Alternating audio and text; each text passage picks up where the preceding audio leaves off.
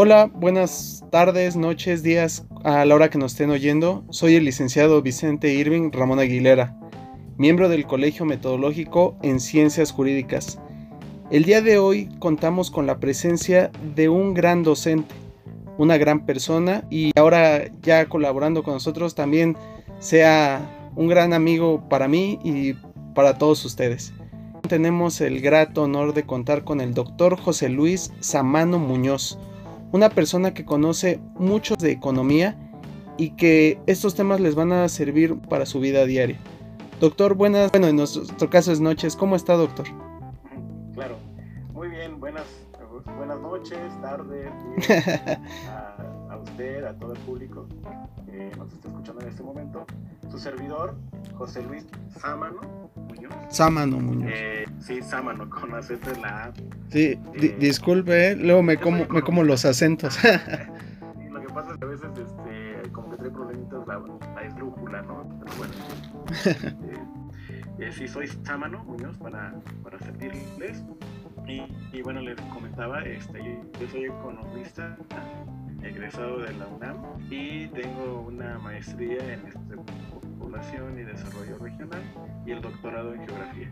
Es una deformación ya bastante crítica, ¿no? Este, la, la, que tengo, pero eh, todo va, digamos, eh, convergiendo en torno a los temas económicos, muy de la mano con los problemas poblacionales y del territorio. Eh, luego entonces, bueno, es, las líneas de investigación que yo he trabajado versan sobre estudios demográficos, territoriales, pobreza, migración, en fin, una gama, digamos, amplia pero a la vez muy sintética de la problemática del desarrollo en sentido genérico. Digamos, eh, digamos que la charla del día de, de hoy pues, está en este sentido de conocer, de saber cómo el crecimiento económico se va vinculando con el desarrollo. Muchas veces confundimos fácilmente, sobre todo cuando pues no somos especialistas y claro, no es necesario ser especialista, obviamente, ¿verdad? Que cada quien está en lo suyo, cada quien vive y trabaja en lo que, lo que le gusta. Sin embargo, bueno, hay muchos este, temas económicos que nos interesan, nos interesan como personas porque eh, fácilmente vemos estos reflejados en nuestros bolsillos, en nuestra vida cotidiana, ¿verdad? Eh, eh, estirar el gasto bueno, sí. dicen que las mejores economistas son las amos de casa. Yo creo que es un tema que es muy importante empezarlo a escuchar porque se ha estado diciendo y que ahorita ya se empieza a reflejar las cuestiones de inflación. ¿no? La cuestión que hoy vi que decía que un kilo de tortilla iba a pasar de 18 pesos a 24, 27. Lo estábamos viendo con el gas que pasó de costar el tanque de 20 litros de 400 a 700. Y esos gastos que ahorita ya no son tan pequeños, ¿cómo nos van a empezar a afectar, ¿no? Como país y creo que es una cuestión que es global. Sí, exactamente, de cómo este, los precios de la llamada canasta básica, es decir, de los eh, productos necesarios, indispensables para llevar nuestra vida cotidiana, de pronto toman relevancia cuando los salarios tienen que seguir la carrera de los precios. Entonces estamos hablando de una carrera que nunca termina entre los ingresos y los gastos, ¿verdad? O sea, cuánto me ingresa, cuánto tengo yo como ingreso y cuánto tengo yo que gastar para los diferentes este, benefactores ¿no? que tengo que allegarme. Alimentación, vestido, vivienda, eh, servicios indispensables, ¿verdad? Hoy en día, la luz eléctrica, este, los pagos de, eh, del gas, como bien mencionaba, es indispensable. También tenemos ahora los gastos de comunicaciones, ¿no? El Sí. internet, que ya no es un lujo. No, ya es una necesidad. es algo ya necesario en esta vida que tenemos actualmente. Sí, eh, siempre nos resulta muy interesante, ¿no? Este, el, el, conocer, el saber cómo es que se lleva a cabo económicamente hablando cada uno de estos aspectos. Y bueno, podemos citar en este caso la inflación. Sí, en efecto, ¿verdad? Estamos conociendo en las últimas semanas que los precios se han estado disparando, se han estado subiendo y que sí es preocupante porque, bueno, nos revela la última cifra que tenemos, que se dio a conocer la semana pasada y que la dio a conocer el, el INEGI, el Instituto Nacional de Estadística y Geografía y también fuentes oficiales como Secretaría de Hacienda, en donde la inflación se reporta de un 7.05% para el último, la última semana y mes que estamos cursando, noviembre. Y entonces, este, pues sí, sí, sí, sí es preocupante que según esto, esta tasa de inflación eh, tan elevada no la habíamos tenido desde el año 2000 más o menos. Sí. ¿sí? Entonces, eh, sí nos dice, bueno, que tenemos que pensar entre la relación que hay en el crecimiento económico está dando crecimiento económico, y por otro lado cómo se está dando el nivel de los salarios o el nivel de los ingresos. Claro. ¿no?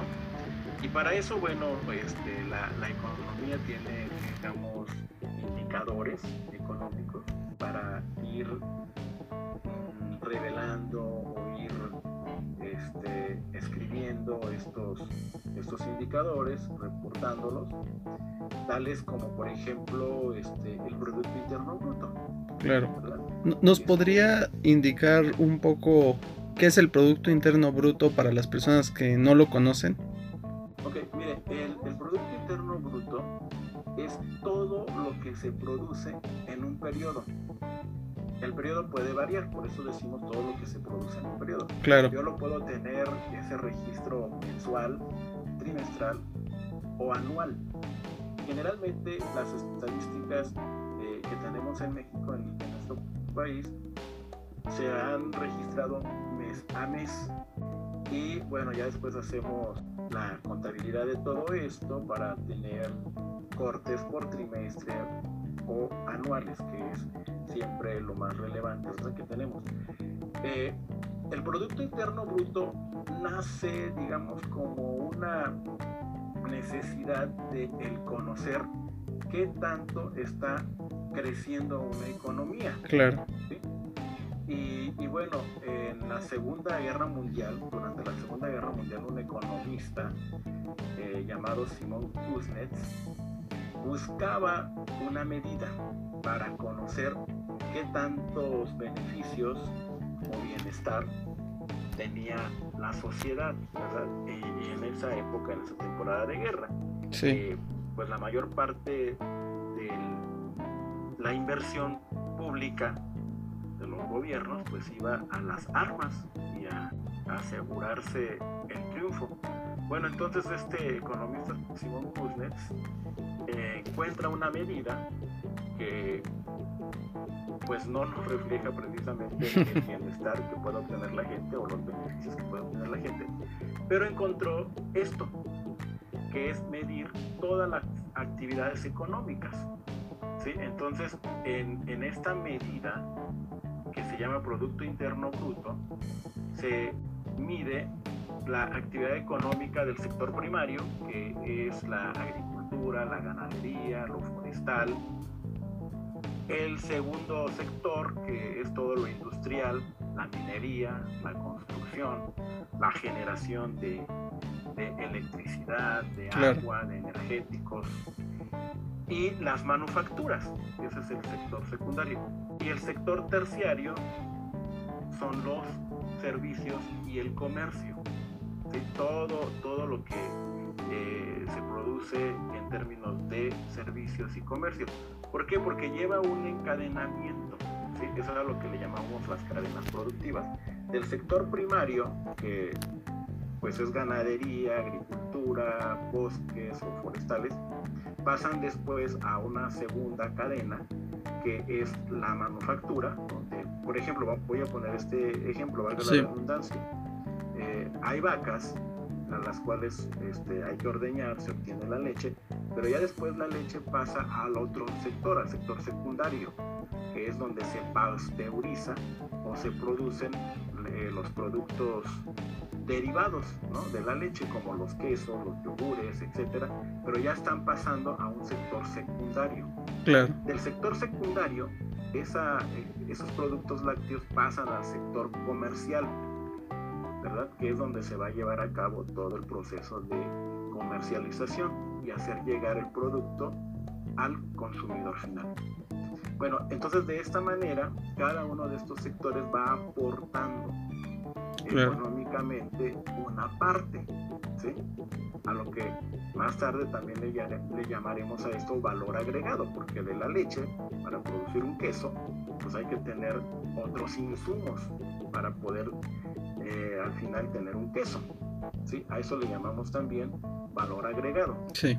Bueno, y toda esta contabilidad se lleva a cabo a través de lo que nosotros conocemos como las cuentas nacionales. ¿sí? Claro, todo esto va siendo registrado eh, por Secretaría de Hacienda, el INEGI en este caso eh, levanta censos, levanta encuestas y se van conociendo los procesos para, para finalmente pues tener este producto que le denominamos, este producto que le denominamos Producto Interno Bruto. Ok. ¿Sí? Y, bueno, entonces sabemos a nivel, a nivel este, nacional, incluso a nivel de entidades federativas, lo que se produce en cada una de estas este, niveles territoriales. ¿sí? Eso es, por un lado, lo que es crecimiento económico. ¿sí? Me está diciendo cuánto se invierte y cuánto se produce. ¿sí? Pero el Producto Interno Bruto no me revela el nivel de desarrollo de la población, el nivel de bienestar de la población.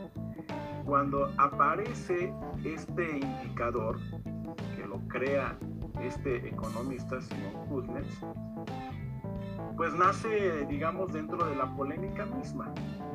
Todavía para estos años, Keynes, John Maynard Keynes, eh, todavía vivía y eh, Keynes eh, fue un economista muy, relevante porque es el creador de, este, de, lo que, de lo que hoy podemos conocer como las economías del bienestar. ¿sí?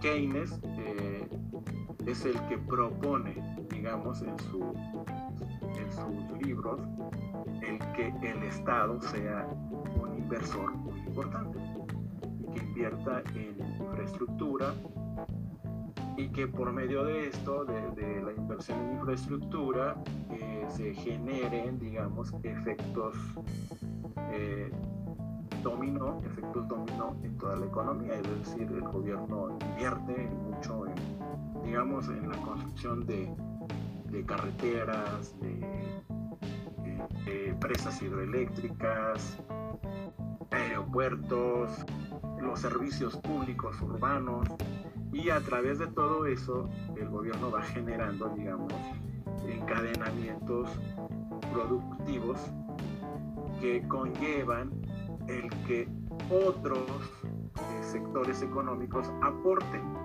¿Sí me explico? Sí. Entonces, bueno, Keynes dice, ah, para mí el Producto Interno Bruto no me está reflejando el bienestar de la gente. Estamos en temporada de guerra y lo que importaría más es conocer cuánto consume la gente, cuánto está consumiendo la gente y cuánto puede sobrar para la guerra. Sí. ¿Sí? Entonces Keynes mismo ya cuestionaba el Producto Interno Bruto.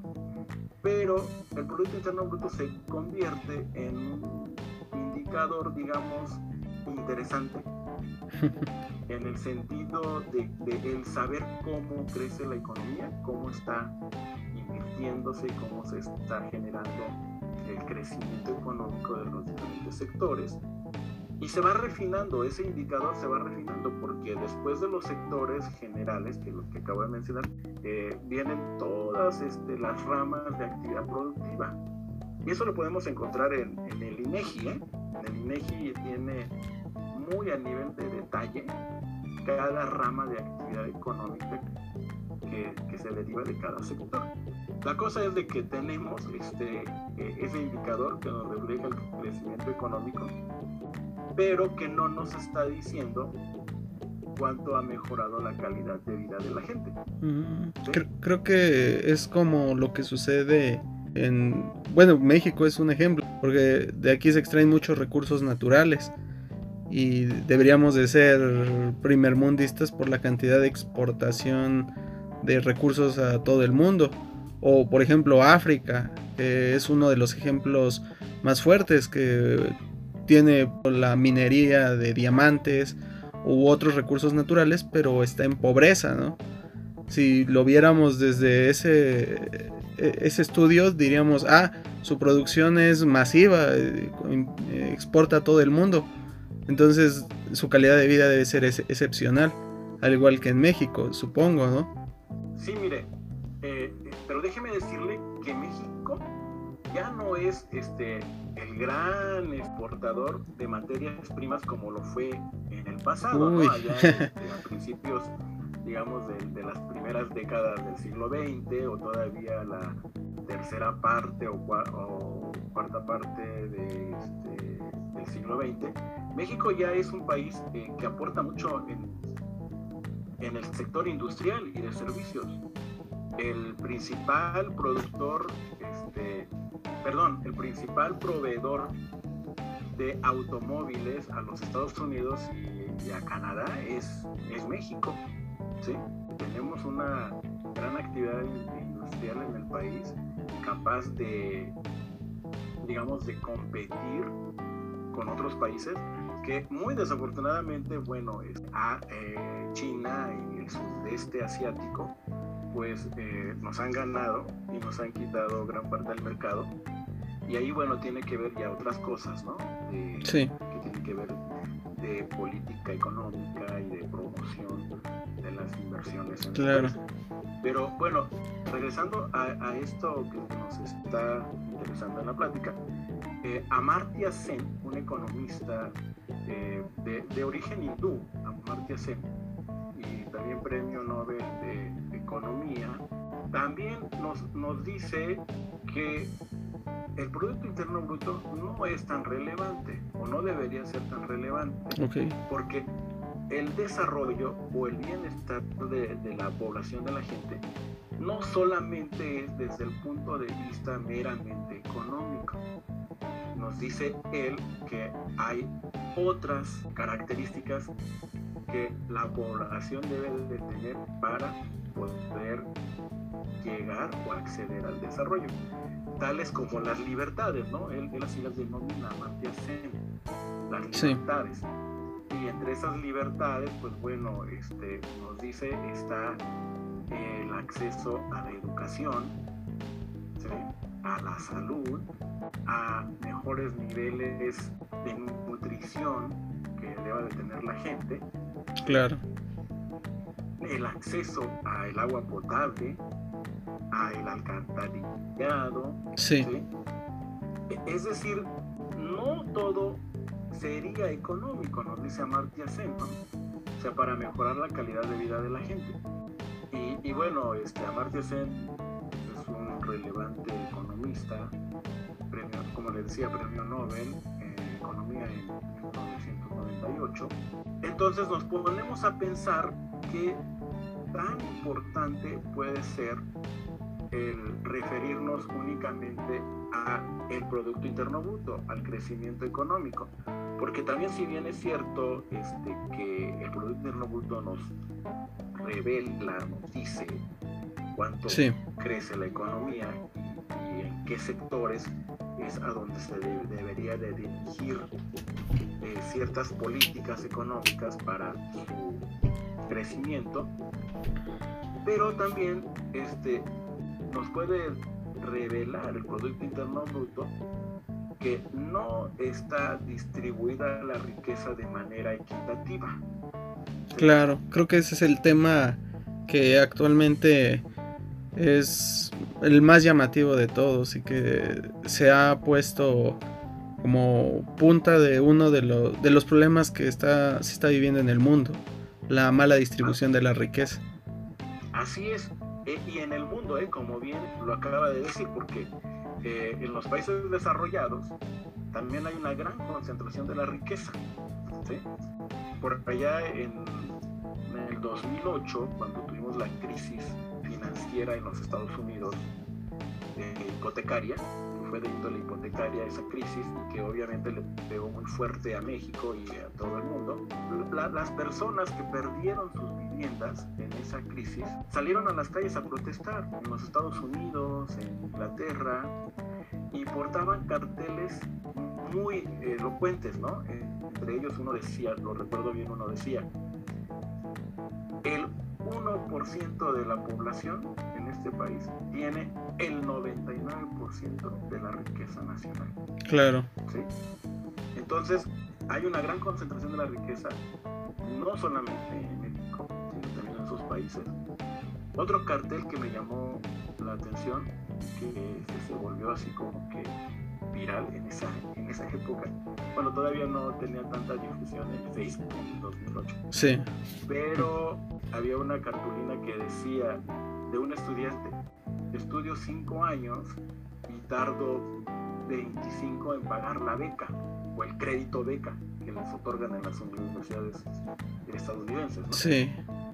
Entonces, este, sí, sí es, es, interesante leer y conocer acerca de cómo el Producto Interno Bruto este, nos puede este, servir como instrumento de medición. Sin embargo, no es el del todo revelador de cómo la gente va adquiriendo mejor nivel de vida. Claro, sí es algo como lo que usted mencionó. No únicamente es la cuestión de eh, qué tanto se está produciendo, qué tanto se está vendiendo, sino qué, cómo es la calidad de vida de las personas y si están bien. Creo que ese es un, un indicador que en esta época se está empezando a dar por las cuestiones de la ansiedad, problemas psicológicos en las personas o hasta también un enfoque totalmente de generar recursos en vez de generar salud mental, ¿no? que ocasiona que la gente solamente viva para trabajar y no trabaje para vivir. Exactamente. Sí, sí, al final, al, eh, final este, del día, muchas personas dedicamos mucho tiempo a generar ingresos porque pues no me alcanza lo que gano aquí y entonces voy y trabajo allá y hasta un segundo o tercer empleo. Claro. Este, esto me hace recordar, por ejemplo, eh, la famosa película esta de, Pedro Infante, ¿no? Donde vemos la escena de ya llegué vieja, ya me voy vieja, porque pues el pobre hombre se la pasa este, trabajando todo el día, ¿no? Nada más llega a su casa como que a, a, algo y a llevarse otra cosa, ¿no? Sí. Este, yo creo que sí, bueno, la, la gente de mi generación recordamos esas películas, no sé, ahora los jóvenes, pero pues, ahora, ahora viven esas películas porque eh, ahora no es tanto, creo yo, por la necesidad del recurso, sino ahora es por que sienten que les hace falta cosas. Constantemente nos están bombardeando en redes sociales. Ya la televisión ya no tanto, pero ahora qué sería el Netflix, ¿no? Que te dice, este es el estándar de una familia modelo o de un hombre modelo o de una mujer modelo que debe tener carro, casa y debe tener un buen puesto. Entonces constantemente están vendiendo esa idea y dices, chin, si no lo logro, ya soy una persona que no está teniendo logros ni éxito.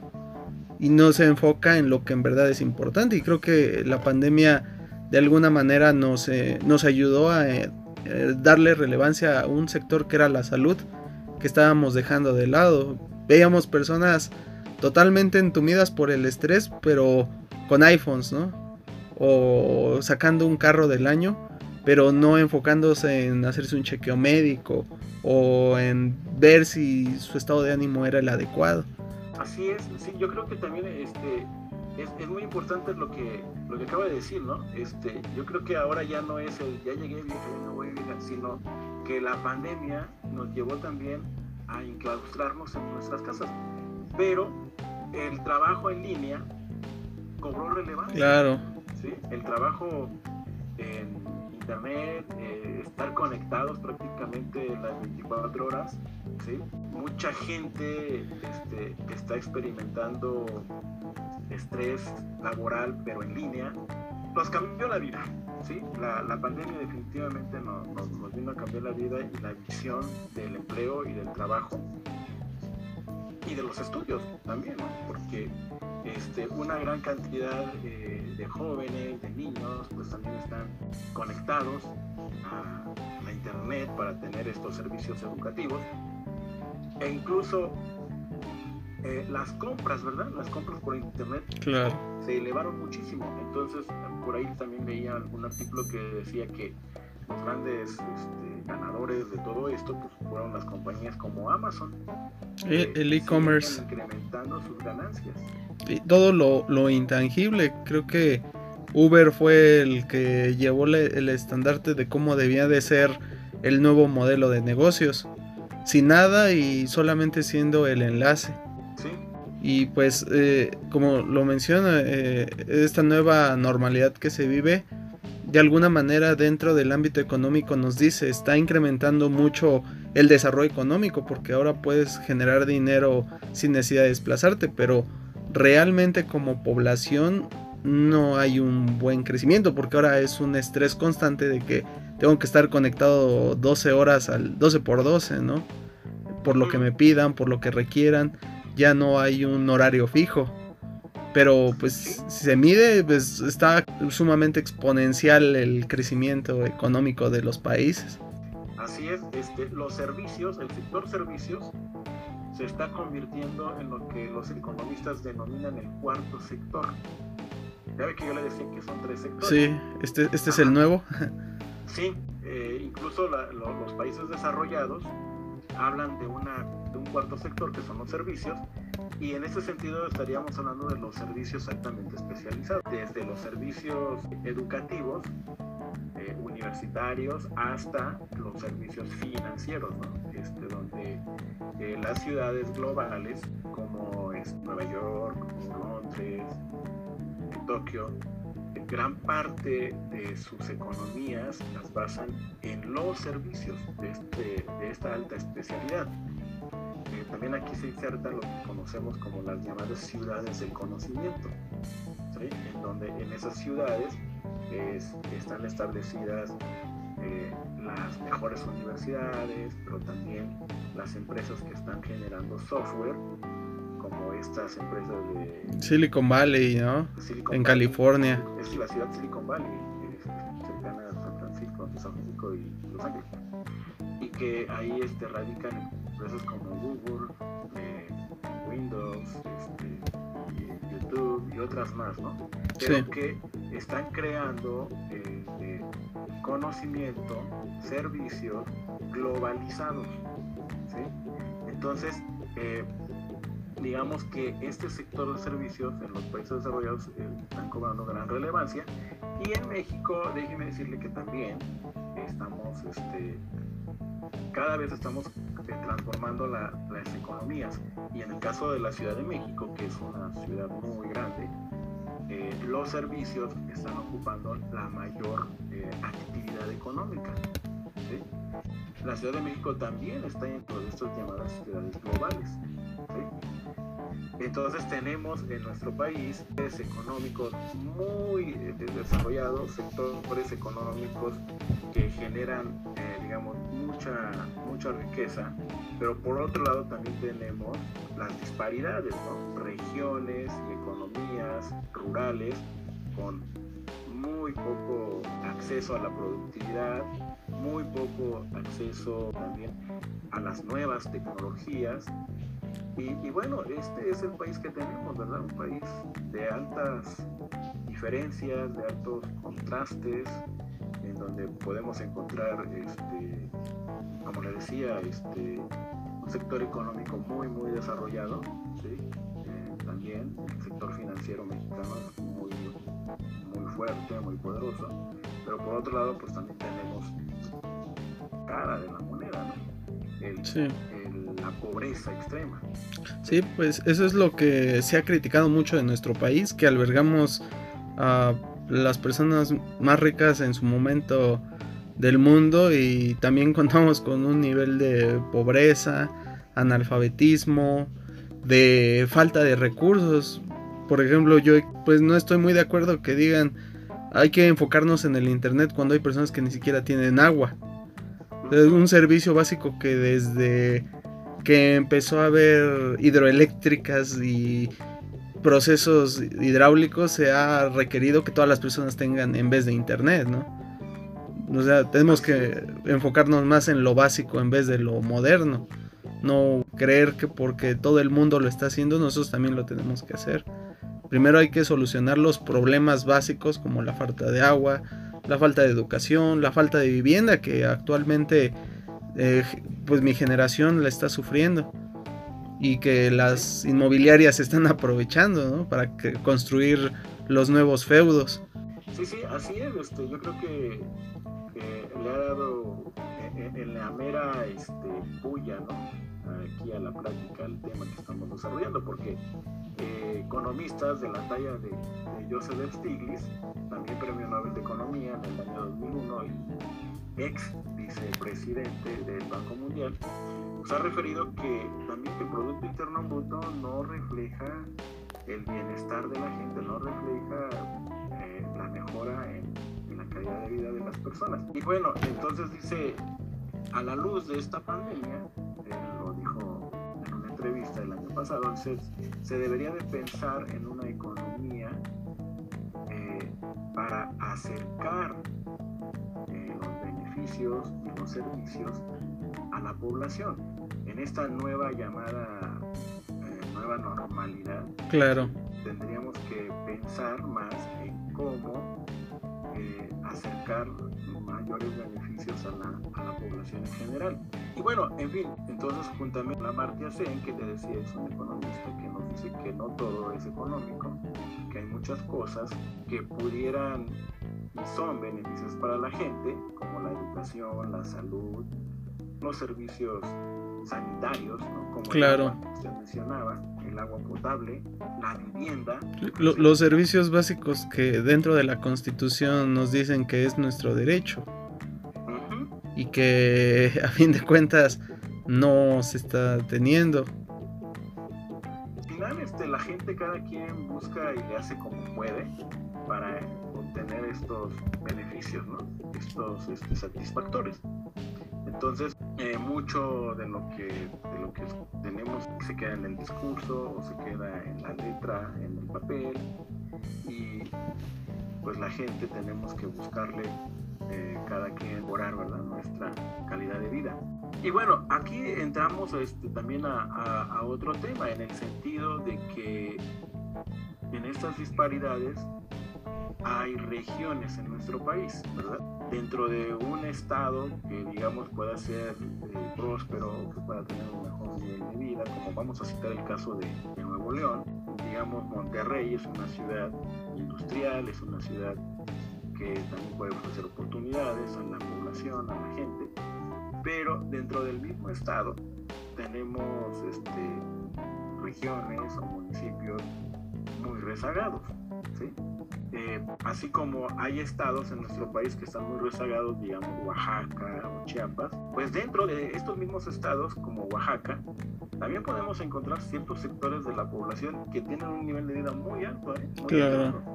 Por ejemplo, todas esas personas que, que acaparan la producción del mezcal, tan sencillo como eso. Yo estuve trabajando una temporada en Oaxaca y me di cuenta cómo este, los productores de, de mezcal, los campesinos, ¿no?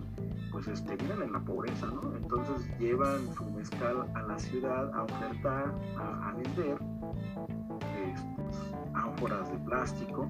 Sí. Y, la verdad es que yo me quedé sorprendido de, cómo les pagan el litro de mezcal eh, estos acaparadores de, mezcal. Por ejemplo, les llegan a pagar el, litro en 3 pesos, 5 pesos. Claro. Este, ¿Cómo es posible, no? cuando compras este, un shot de mezcal en ciento y tantos pesos. ¿Sabe? Me, yo vi un documental que hablaba sobre el cacao. Que ahorita el cacao es muy importante porque el consumo de derivado del cacao, que sería el chocolate, se incrementó. Entonces, dentro de ese documental mencionaba prácticamente lo que usted mencionaba.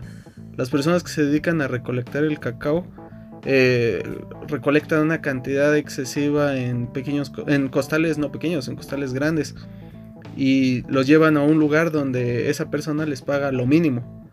El que recolecta todo el cacao en sus almacenes llega a otro intermediario y le compra eh, eso. Luego el que lo transporta eh, cobra más y va, se va cobrando hasta que llega al vendedor, que sería el, por ejemplo, un ejemplo, los, los suizos, que manejan eh, el arte del chocolate muy fuerte. Y un pequeño cacao sacan un chocolate que podría todas las personas que vendieron el cacao ahí. Sí, este, el recolector, el campesino, lleva la peor parte porque eh, se le paga muy poco. ¿sí? De eso sí debemos estar conscientes de que no hay, digamos, una retribución de acuerdo con el trabajo que, ellos están realizando. Sí. Pero entonces viene la contraparte, ¿no? Eh, los acaparadores, los intermediarios, las grandes empresas, las grandes compañías que se benefician de, este, estos productos. Sí, tenemos este, Nestlé, sí. Suiza, que acapara leche, cacao, hace el chocolate, o Nescafé, en el caso del café. O Bimbo, ¿no? Que es, es un monopolio. sí, sí, sí. sí el café es un producto que se cotiza en bolsa de valores. Sí. Bolsa de valores de Nueva York. ¿sí? Entonces, este, el precio del café ni siquiera se fija en las regiones donde se produce. El chocolate tampoco, ¿eh? no, se fija el precio en las regiones donde se produce, sino que el precio se fija en, otras ciudades muy, muy alejadas. ¿De, de dónde se produjo? Nueva York, Londres, Frankfurt. Sí. Allá es donde se fija el precio. Eh, pero también tenemos que eh, estas, estas compañías, estas empresas, pues también adhieren valor agregado al producto. Claro.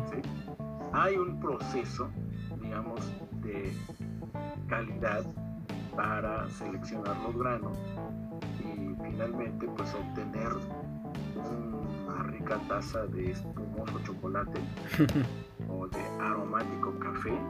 Sí. Y que este y que llevó su proceso también de, de selecciones de, calidad. Allí es donde el productor local, aquí el productor de nuestras regiones en México, no tiene el acceso claro. a esas tecnologías. Y también a las personas que se involucran en ese, en ese mercado, que saben cómo venderlo, ¿verdad? Eh, eh, o sea, no tienen el acceso a, las tecnologías, a las maquinarias, a las capacitaciones para este, procesar el café. Y yo no digo que no sean excelentes productores de café, que sí lo son. ¿sí? Llega el momento de que ellos ofrecen el café ya tostado. Y, sí lo voy a decir, a lo mejor me escucho mal. Este, pero no tienen la calidad en el sabor que te puedan ofrecer otras compañías. ¿sí? pero es agregado que se le genera al producto. Pasa de ser un producto simple o tal vez burdo a algo ya especializado, algo con un toque de tecnología, de procesos, de tiempo. Así es, y, aquí es donde me quiero referir, ¿no? A que este, sí se necesita eh, dar apoyos económicos, dar capacitación a los productores, a los productores cafeteros, a los productores de cacao y a todos los productores. ¿eh? Eh, pudiéramos decir, el, sector agrario prácticamente a, todos para que puedan eh, comercializar su producto de una manera con ventajas y con calidad. La, exportación de frutas y verduras a los mercados estadounidenses o canadienses requieren muchísima calidad porque así lo exigen ellos. Claro. Los, los, compradores este, estadounidenses. Y lo que pasa y lo que está pasando en México es de que la mayor parte de producción de, de hortalizas y de frutas eh, norteamericanos, perdón, los mismos comercializadores norteamericanos y compran, compran toda la huerta. Sí. Y entonces ellos traen la tecnología se llevan únicamente lo de calidad. ¿sí? Por eso el aguacate. Sí, e, e, ese, ese ejemplo es el que iba a mencionar. El aguacate que es el oloro verde, ¿no? Como se menciona. El, el, aguacate, este, llegan las compañías norteamericanas, compran las huertas a los productores michoacanos, en este caso, y se llevan la pura calidad. ¿sí? Y entonces ya dejan todo lo, todo lo feito, todo lo, chiquito, lo que no es de buena calidad. Y eso es lo que nosotros compramos en los mercados.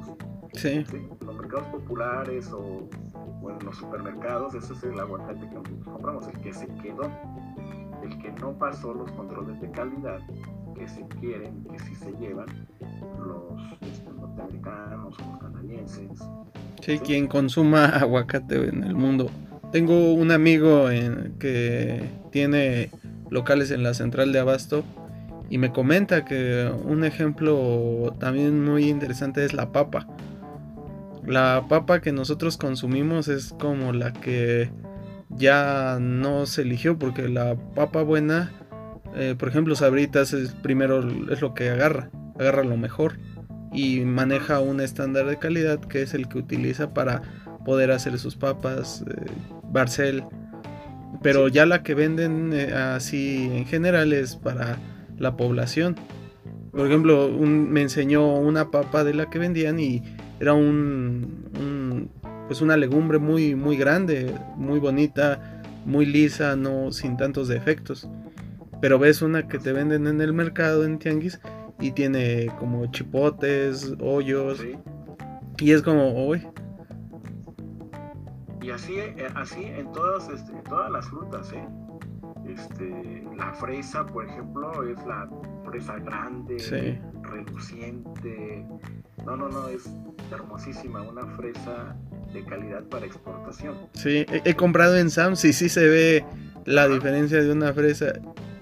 pues ve uno las fresas de golpeadas eh, o ya en un proceso de descomposición y creo, supongo que muchos de los productos que consumimos, pues no es lo mejor.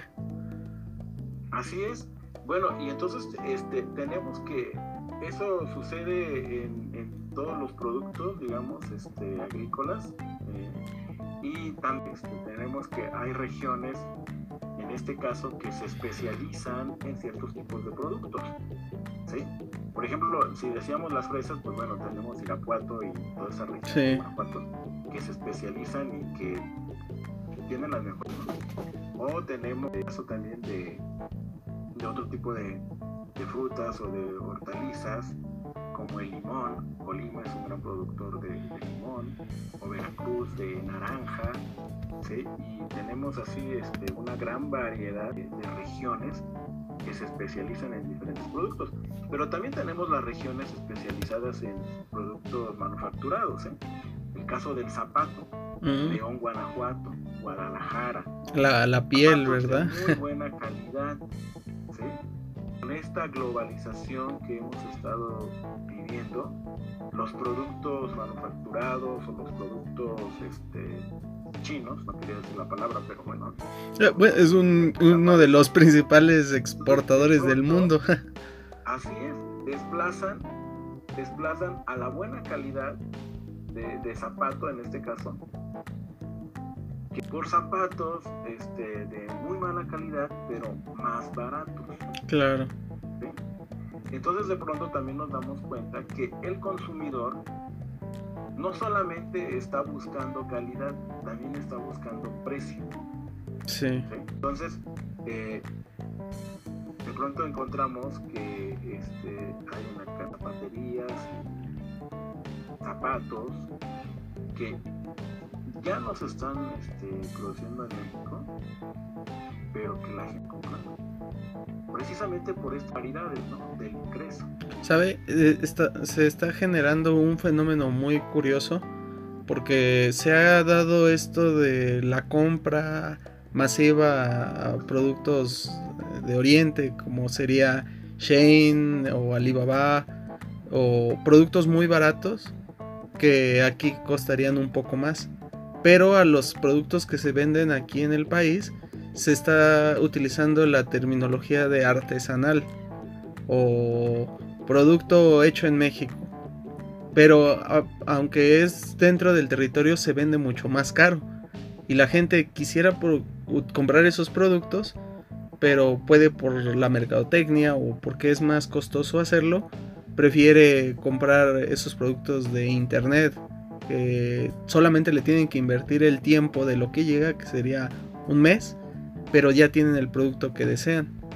A diferencia de comprar el producto que está aquí, que era lo que hablábamos en un podcast anterior. Eh, por ejemplo, el orgánico. Hecho en México, orgánico. Que dice sin azúcar. Pero aunque no tiene azúcar, te lo venden más caro. Entonces tú dirías, oye, pero si no tiene azúcar, ¿por qué me lo vendes más caro? Ah, pues es que es artesanal orgánico. Entonces digo, pues yo no tengo la calidad, la capacidad económica de inventar té orgánico, carne orgánica, frijoles orgánicos. Tengo que optar por lo que es fuera del país y que es más barato.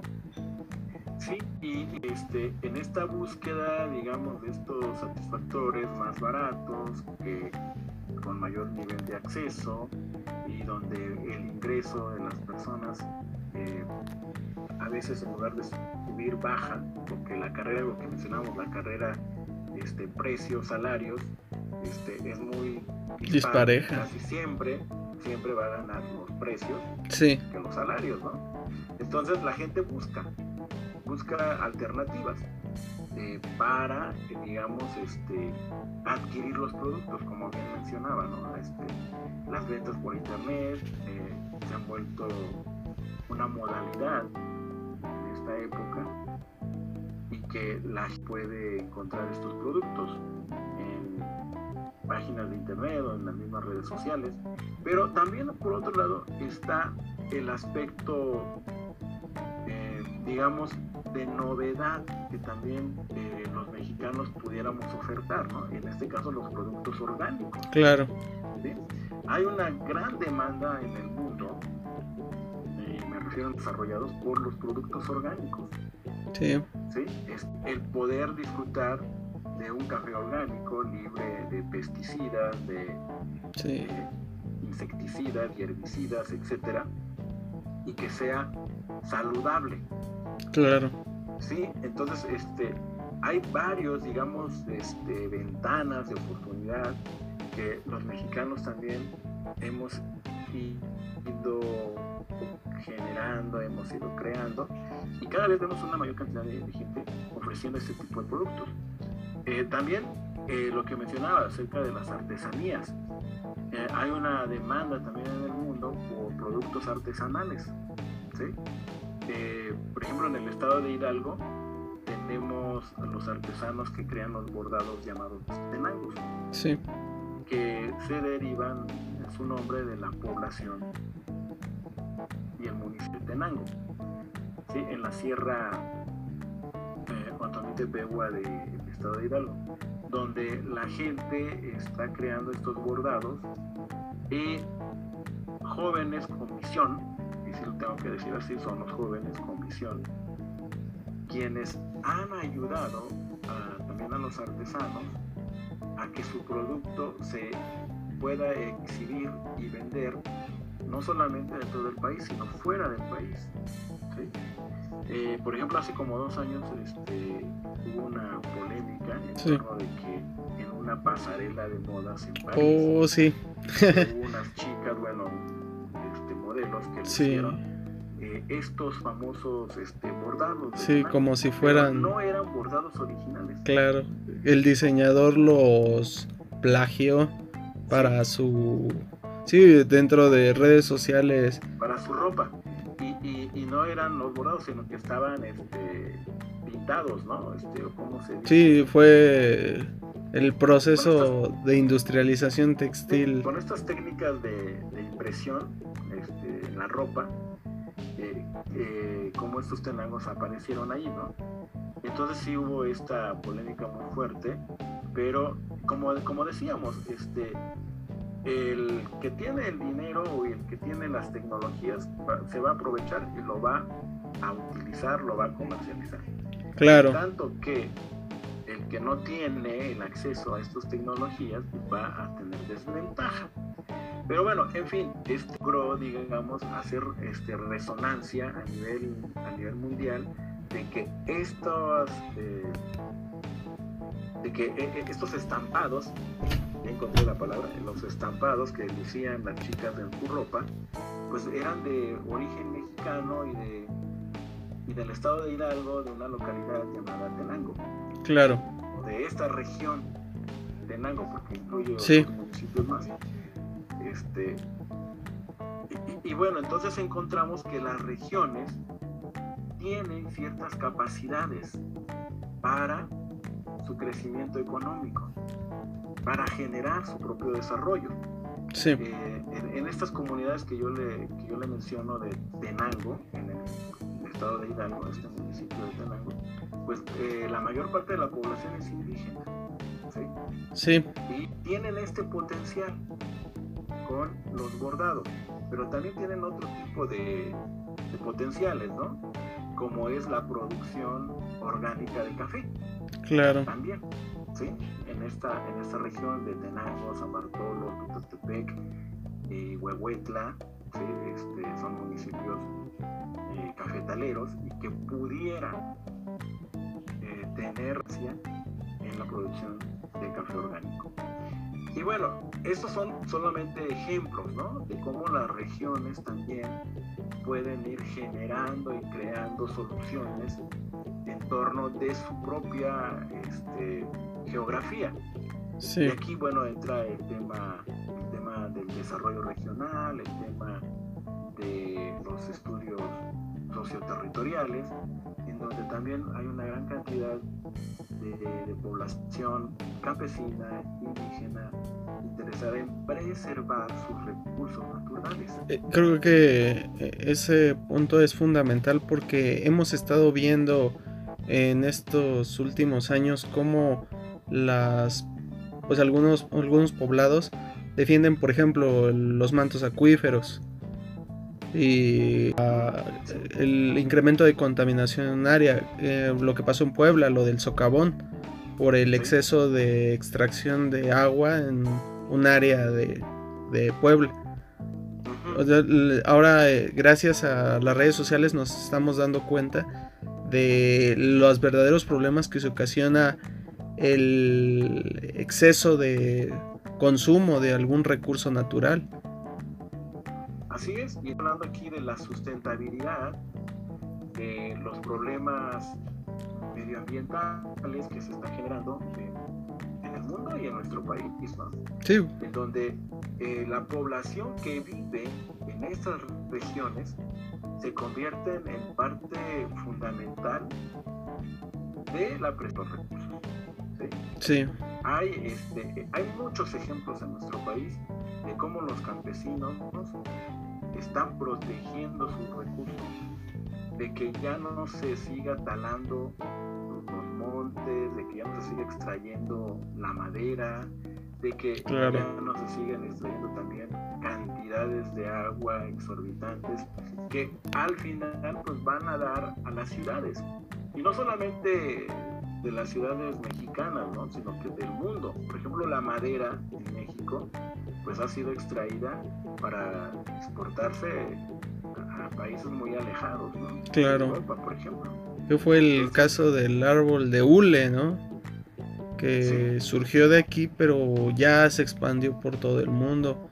Actualmente las investigaciones tan grandes que se le está haciendo a las plantas desérticas como lo que pues sería el nopal o también es que se pueden extraer de él eh, todo de tecnología en pues que serían nuestros recursos cómo están no sé por el mundo pero también eh, ese exceso de investigación o de tener ese recurso hace que empiecen a, a consumirlo y acabarlo. Así es este, también aquí este, cobra relevancia los estudios eh, medioambientales, los estudios territoriales, porque hay una serie de mediciones que también podemos hacer eh, y conocer para mejorar el medio ambiente, Los estudios de impacto ambiental, me estoy refiriendo a eso.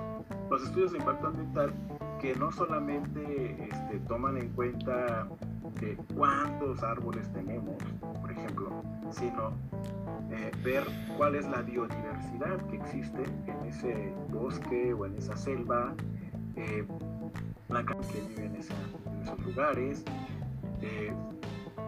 recursos que pueden generarse y extraerse de ellos y que también este, en esos estudios medioambientales pues, puede revelar hasta cuántos años eh, puede tardar la recuperación de un bosque.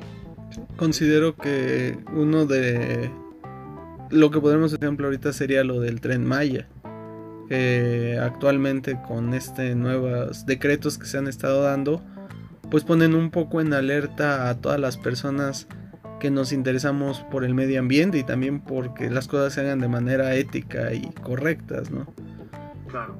Que, sí. Este, eh, aquí en los temas del, desarrollo hay un gran abanico que se abre en el sentido de desde opiniones hasta estudios científicos con relevancia. Eh, ¿Por qué?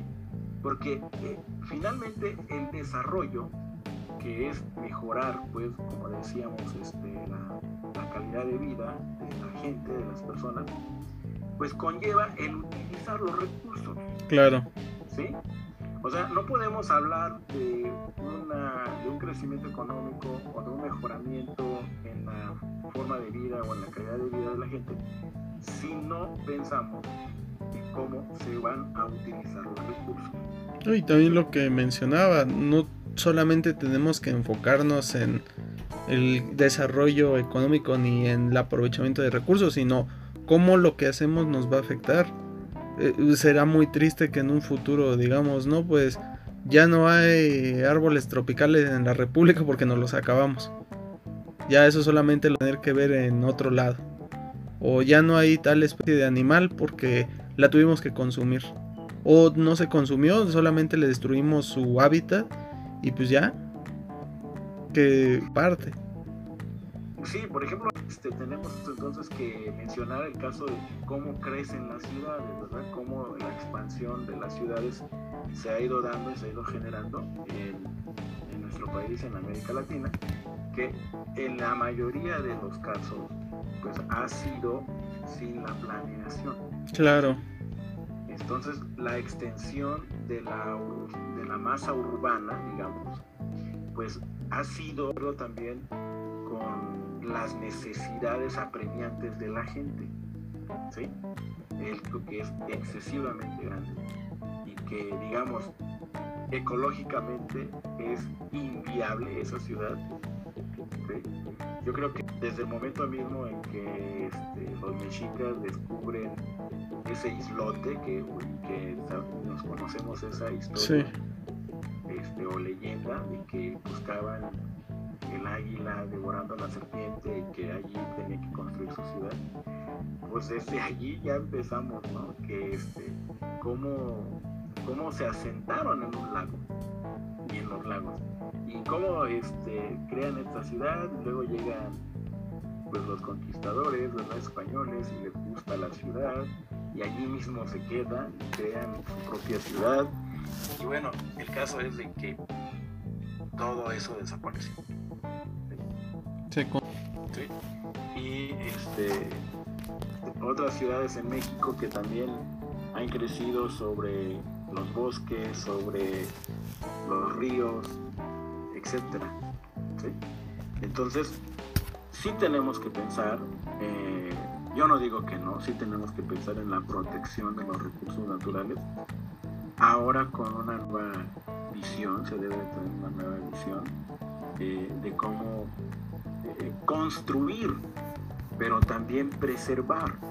Porque tampoco no nos podemos quedar en el contemplamiento claro. de que de que este ay aquí esto yo no lo toco porque este el arbolito ya no va a crecer o, voy a tumbar ese arbolito y ya no va este, a hacer lo mismo entonces estaríamos varados en lo que ya existe en lo que ya tenemos y entonces ya no construiríamos nada ¿sí? entonces aquí vas a tumbar el arbolito y si dices, ah, pues eh, allá en el desierto, el desierto también es un ecosistema. Claro. ¿Sí? El desierto también tiene un ecosistema que también debe ser preservado. ¿Sí? No hace mucho este, estaba leyendo este, acerca de estas de estos cactus que son las patas de elefante. Ah, sí. Y que, y que sí está considerado en México como un delito el tener una plantita de estas en casa. Y esas cómo se venden, ¿verdad? Sí, ¿Por qué? Porque la mayor parte de las semillas se extraen del desierto. ¿sí? Y por ejemplo, eh, eh, estas patas de elefante donde más existen es en el sur, sur-sureste del país, ¿no? Ahí en las, zonas semidesérticas entre el estado de Oaxaca y Puebla. Sí. Hay una gran cantidad de este tipo de, especies de, de plantas. Y, y bueno, ahí sí, ¿verdad? Hay que cuidar, hay que, hay que preservar. Por ejemplo, este, los animalitos que son extraídos eh, de la selva, como los periquitos, estos australianos o los periquitos verdes, que no conozco su nombre exacto, pero que los extraen de manera ilegal, los venden en las ciudades, ya después la gente ya no quiere al animalito y pues lo sueltan y al final pues mueren, ¿no? Claro. Fuera de su hábitat. O como lo que pasó con esto del pez gato, ¿no? Que aventaron a Xochimilco y se estaba comiendo a, todas las especies. O las plantas que introducen a un ecosistema que no les corresponde y empieza a alterar todo. Así es. Entonces, allí sí es cuando debemos de, de ver y de cuidar que esas especies sean protegidas. Y que este, donde se construye, pues también se tenga que reparar. Para, eso son los estudios ambientales, ¿no? los estudios de impacto ambiental, para eso son precisamente. Y bueno, este, hablando en este sentido de, eh, de las disparidades regionales, pues así tenemos en México también ciudades industriales, ya decía Monterrey, ¿verdad? O, Guadalajara. Sí, los que están más al norte. Sí, este, de los dos Méxicos o tres Méxicos o no sé cuántos Méxicos este, podamos tener, pero que tenemos un, un, norte más desarrollado, con más crecimiento económico, luego tenemos un centro, también un centro del país, con ciertos niveles de industrialización y de servicios, con la Ciudad de México a la cabeza.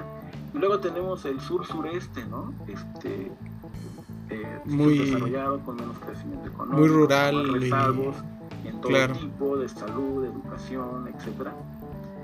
Y, y, bueno, en fin, este es una gran este que tenemos este en todo el territorio nacional. Y a eso también hay que sumarle este, la diversidad étnica que tenemos, ¿eh? porque nuestro país también este, muy poco visible, pero también tenemos este, una gran diversidad étnica que también debemos de preservar y de respetar, ¿verdad? Porque los pueblos originarios pues también tienen eh, su importancia para nuestra cultura y para nuestro desarrollo económico Asimismo, pudiéramos hablar de otros grupos sociales vulnerables que tenemos en nuestro país y que también tienen que ser este, respetados y preservados, porque juntos todos, pues este país, somos esta nación. Claro. Y que cada quien aporta lo que debe aportar para este crecimiento, para este también desarrollo económico, social, cultural. Y aquí entonces estamos hablando de que no solamente es eh, lo económico, ¿verdad? Eh, el conlleva el también eh, ver los aspectos sociales, culturales que cada región tiene. ¿sí? Y así tenemos en México una gran diversidad también de regiones.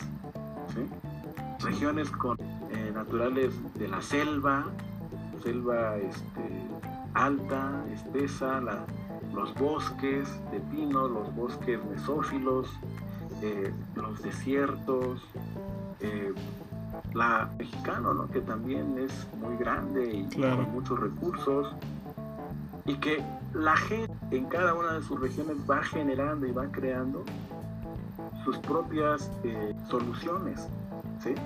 Sí. Sus propias formas de crecimiento y de desarrollo económico, social. Y esta que tenemos en el país es, creo yo, la mejor riqueza que tenemos. Sí, pues eh, a mí me da mucha felicidad haber nacido y crecido en México porque México es, es todos los climas en un solo lugar, es todos los tipos de actividades, de formas, de cultura. Y también que todavía, como usted menciona, conservamos una parte de historia viviente, que todavía tenemos tradiciones. Creo que ese es el, el, regalo más grande que tenemos, saber de dónde venimos para poder entender hacia dónde vamos.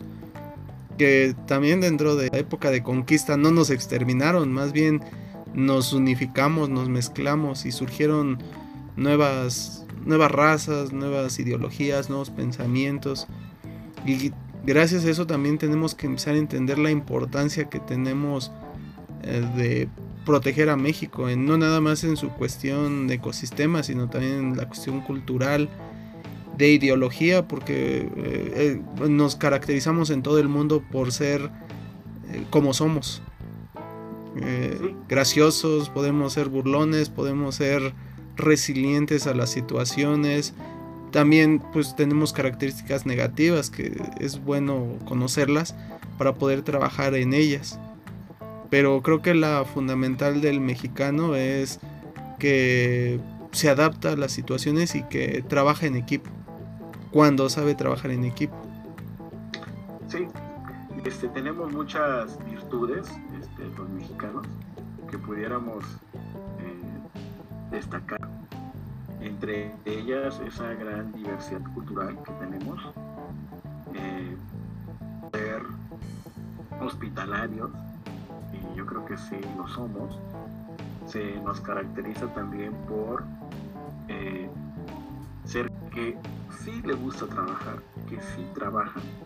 Y, y déjeme decirle que, de acuerdo con las estadísticas mundiales, México es de los países donde la gente más trabaja, donde más horas trabajamos, ¿sí? Y que percibimos menos salarios que en los países desarrollados. Sí. Esto tiene que ver precisamente con que, por ejemplo, en México no tenemos el seguro del desempleo. Claro, y ahorita la que ya no va a haber este pensión, ¿no? Sí, o sea, como no tenemos un seguro del desempleo, el mexicano tenemos que buscar y generar un ingreso porque no hay a dar. O sea, no hay, no hay este, un empresario, no hay un gobierno que te va a dar para el desempleo. Bueno, sí ha habido en México y lo sigue habiendo estos apoyos este, sociales para adultos mayores, para estudiantes, ¿sí? Para cierto tipo de amas de casa en situaciones de vulnerabilidad, ¿verdad? Que este es un, eh, también es un gran tema al que nos pudiéramos referir en otras eh, pláticas, en otras este, charlas, de, el, del cómo este, llegan y se hacen llegar esta asistencia social a la, a la población. Pero eh, seguro estoy de que la mayoría de los mexicanos que estamos en edad productiva, en edad de, trabajar, pues tenemos que generar y crear claro. nuestros propios eh, ingresos. Y sí, este, no le digo este, nada fuera de, de lo común y que no se conozca. Eh, se reconoce que, que México eh, dedica muchas horas al trabajo laboral, ¿sí? más de 40 más de 40 horas a la, a la semana para que este para que pues tengamos lo, lo necesario ¿no? este, en casa y bueno este pudiéramos seguir hablando y enviando este, los temas a, a, más pero sí yo creo que pues aquí hemos abordado una serie de, temáticas que bien valdría la pena este, quizá desarrollarlas en otro en otra charla.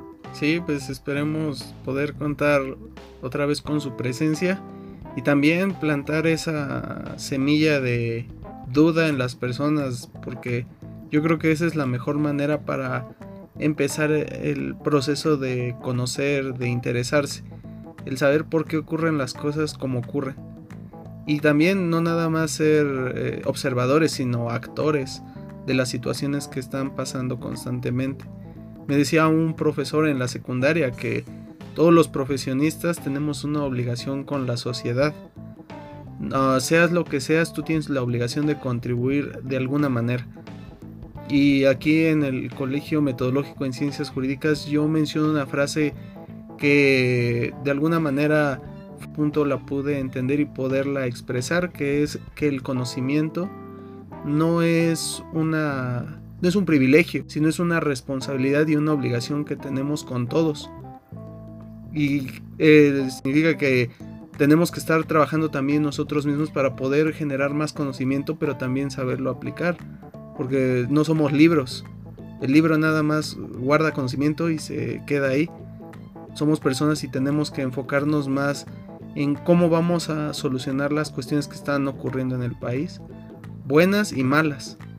Entonces, yo creo que esta charla ah, para mí fue muy, muy importante porque yo soy abogado. Entonces, estas cuestiones de economía me ayudan mucho a poder conocer un poco más y poder contribuir con mi profesión. Y también espero que las personas que nos escuchen entiendan cómo ellos pueden contribuir y también cómo van a mejorar su calidad de vida con ese tipo de acciones que creo que todo, como decía Sócrates, eh, creemos que no sabemos, pero en realidad sí sabemos. Entonces... Eh, los profesionistas tenemos una gran responsabilidad social eh, con nuestro país y con nuestras comunidades en el sentido de acercar el conocimiento personas y compartirlo y aprender también ¿verdad? de las personas. Porque eh, no, no, nosotros no vamos a resolver los problemas, pero sí podemos coadyuvar, ¿verdad? A mejorar ciertas condiciones eh, de vida, ciertas condiciones materiales, sociales y aprender, aprender de todos. Claro. Este, siempre siempre hay la oportunidad de conocer más y de aprender de las demás personas y juntamente generar estos eh, círculos virtuosos, ¿sí? Claro. Eh, crear mejores condiciones. Sí, exactamente. Y, este, y, gracias por la invitación. Eh, yo estoy aquí este, cuando gusten. Muchas gracias. también este, esperando que pues haya sido del agrado del público, de la gente que, que ahora nos escucha. Eh, bueno, yo hace años cuando estudiaba preparatoria este, participé en una estación de radio, me gusta la, la comunicación. ahora ya no, no, no, pudiéramos decir aquí radio escuchas, ¿no? pues se, se puede transmitir por una señal que se llama Anchor, que es como radio, pero por internet. Ya no usa la radiofrecuencia, pero utiliza la terminología de radio porque por tradición. Eh, también estamos... En esto de ámbito de las comunicaciones. Pues nosotros usamos todos los medios posibles para poder eh, acercar el conocimiento a las personas y que les sea fácil entender. Porque, como decía Einstein, un conocimiento que se puede expresar de manera sencilla es porque en verdad se entendió. Y pues busco y me gusta que las personas que se acercan a nosotros en este podcast puedan expresarlo de una manera sencilla donde todas las personas lo sientan ligero y digan, ah, eso, eso sí, ya lo entendí. Y les genere, como le digo, más dudas para que tengan el deseo de saber un poco más. Bueno, pues entonces este, desde aquí podemos decir este, saludos a los internautas, a los este, audios, a los audio escuchas, sí, radio escuchas. Bueno, ya hay una eh, un abanico más amplio, ¿no? Sí, y para, para comunicar a las redes sociales. Y también todo va va todo hasta si es posible al espacio. al espacio, exacto.